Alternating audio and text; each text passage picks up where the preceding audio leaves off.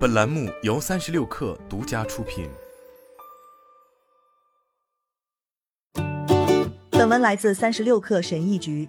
随着越来越多加密领域的人探索社交网络，我发现自己经常在谈论一个问题：是什么让社交网络火起来、没落的？一个关键的话题是关于身份地位的。以下是我从 Web 二中学到的一些经验：社交网络倾向于推荐他预期会获得关注的内容，这样做可以激励特定类型的行为。从而让一批人的网络地位先提升起来，获得所谓的身份地位。通常情况下，一个人在网络中地位的确立是通过积累特定的指标完成的，比如关注者、点赞数、经验值、验证徽章、排行榜等等。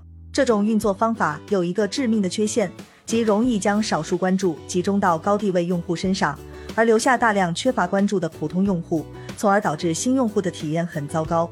虽然这样做可能在短期内实现价值最大化。但从长期来看，这是一个糟糕的策略，因为新用户无法出头，最终整体网络质量会下降。首先，如何衡量网络中的身份地位呢？基尼系数是衡量财富不平等的一个典型指标，不平等程度越大，基尼系数越高。对于社交网络，我们可以使用基尼系数作为相对地位分布的衡量标准，并使用用户的网络地位指标作为财富的代表。换句话说，网络中的大部分好处是否都被一小部分用户占据了？这让我想到了一些关于社交网络设计的个人观点，以及社交网络的建设者应该如何更多的考虑经济政策。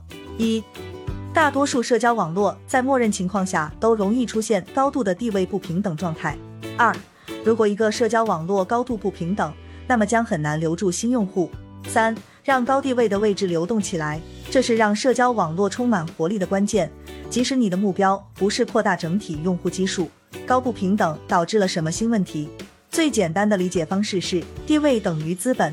在一个健康的经济体中，资本是四处流动的，去寻找健康的项目，而不是被绑在没有前途的项目上。那为什么要流动起来呢？一，新用户会模仿不好的行为。在一个网络中，地位最高的用户已经知道如何玩地位游戏了，他们知道如何获得数百万的关注，如何获得人们的点赞。如何提高自己的地位？每个平台都有一定获得粉丝量的技巧。然而，你可能不希望新用户也模仿这种行为。二，人们不想玩赢不了的游戏。在一个新用户出现在社交网络中之后，一旦他理解了基本机制，便会开始积累自己的地位，他的第一批粉丝，他的第一个点赞。然后他会查看排行榜，或者看看自己喜欢的博主有多少粉丝，或者更糟的是，他还会和同龄人比较粉丝量。如果他发现其他人都有好多粉丝，而自己的粉丝量和关注度迟迟上不去，就会灰心丧气，转而使用其他更容易的方法。在社交网络中，当你公开发布一个视频、文本、照片，却没有得到任何反馈时，没有人会开心的。人类的天性就是想要尝试并弄清如何玩赢得一个游戏。如果用户认为你的社交网络太难玩，或者已经有某些人赢了，他们就会转向另一款游戏。三地位灵璧主义，网络中拥有高地位的群体，通常会试图阻止新进者获得地位。既得利益者已经搞懂了平台的游戏规则，如果这个网络中某些规则要发生变化，以适应新用户时，这些早期进入者很可能会抗议。如果高地位的位置没有流动起来，就会形成相对稳定的高地位群体，他们会联起手来，把新来者拒之门外。如何避免地位集中，鼓励地位流动？一通用基础地位，一种常见的机制是给予新人临时地位提升，这通常是通过控制分配和奖励的算法来实现的。如果你在任何一个主流的社交平台上注册过新账户，你可能注意到过这一点，你的内容将获得更多推荐，但这种效果会随着时间的推移而衰减。有多种方法可以将类似的机制构建到网络中，临时提升地位，在关键时刻临时调整用户地位。例如，有人新加入一个网络，当用户离开一段时间后又回来，希望用户执行某个关键动作。这种提升通常是通过算法完成的，比如让新人的内容有更多的机会被看到，或与新人互动。在每一种情况下，你都是在增加这个新的人获得积极体验的机会。公平分配曝光度，通过一些公平算法，将曝光度平等的分配给网络中的用户。例如，有一种算法可以循环访问用户，以决定在推荐页面上显示谁，这样每个人都有公平的机会让自己的内容被看到。注意，地位必须有内在的稀缺性，它才重要。如果每个人都有很高的地位，那高地位就没什么意义了。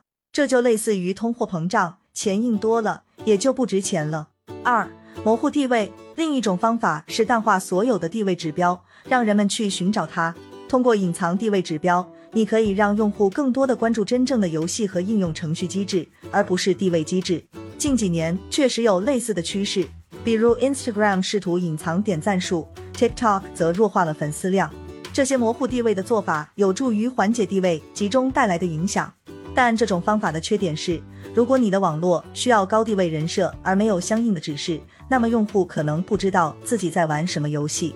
三，物以类聚，人以群分。如果你玩过任何一款主流竞技游戏，都会熟悉排名的概念。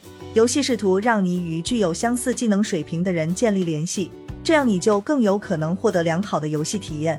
与自己水平相当的人较量，既不会无聊，也不会被虐得太惨，有获胜的机会。又不失乐趣。对于一个网络来说，创造良好新用户体验的一种方法，便是创造分级的体验，即与自己水平相当的群体进行互动。例如，Reddit 会分成一个个的子板块，而不是每个人都活跃在一个大 Reddit 上。四、让地位指标重置或衰减。应对地位集中问题的一个积极的措施是，让地位指标随时间衰减。例如，用户越远离这个网络，或者随着时间的推移失去的粉丝数越多。地位就会衰减的越快。据我所知，没有人真正尝试过这种逻辑的极端状况：定期将所有状态指标清零，然后从头开始重置网络。想想都有趣。五、重置原标签。Instagram 和 YouTube 转向短视频引起争议的一个原因是他们重置了原标签，这是一个游戏玩家都熟悉的概念。这样做结合上述机制之一，会动摇流动性，并改变谁可以在你的网络中获得地位。社交网络经常会意外地遇到难以解决的地位问题，意外的地位恶性通货膨胀，地位与稀缺性有关。引爆你的社交网络的一个常见方法是获取稀缺或难以获得的地位标志，并在短时间内使其广泛传播，而不考虑对以后的影响。这与高度不平等有什么关系？如果在一个网络中地位变得不再稀缺，每个人都是领袖，那也就没有领袖可言了。意外的高地位指标，一个相关的问题是。当你无意中引入地位指标时，却造成了不平等。我最喜欢的例子是社交网络上的认证标识。虽然认证最初的本意是名字是真人，是一项旨在打击假号行为的措施，但所有的网络最初都指向那些可能需要认证的知名人士推出这一措施。因此，认证标识被广泛理解为这个人是名人之一。这是每个网络直到今天都很难解决的问题。加剧地位不平等，网络平台的推荐机制可能会无意中阻止新用户的加入。任何社交体验的推荐机制都会考虑到相对地位，粉丝量大的顶级用户或者地位高的用户产出的内容会获得更多的推荐，被更多的人看到。而新用户就像小透明，其发表的内容不会感到被关注。通常情况下，这种机制会导致不平等加剧，使新来者无法爬上地位阶梯。正如尤金卫所言，你可能犯的最大错误就是不承认社交网络的核心是社会资本。了解资本是如何创造、交易和消费的，将决定你的网络的成败。这样做可能意味着将你的角色更多的视为政策制定者、经济学家，而不是传统的产品制造商、工程师。好了，本期节目就是这样，下期节目我们不见不散。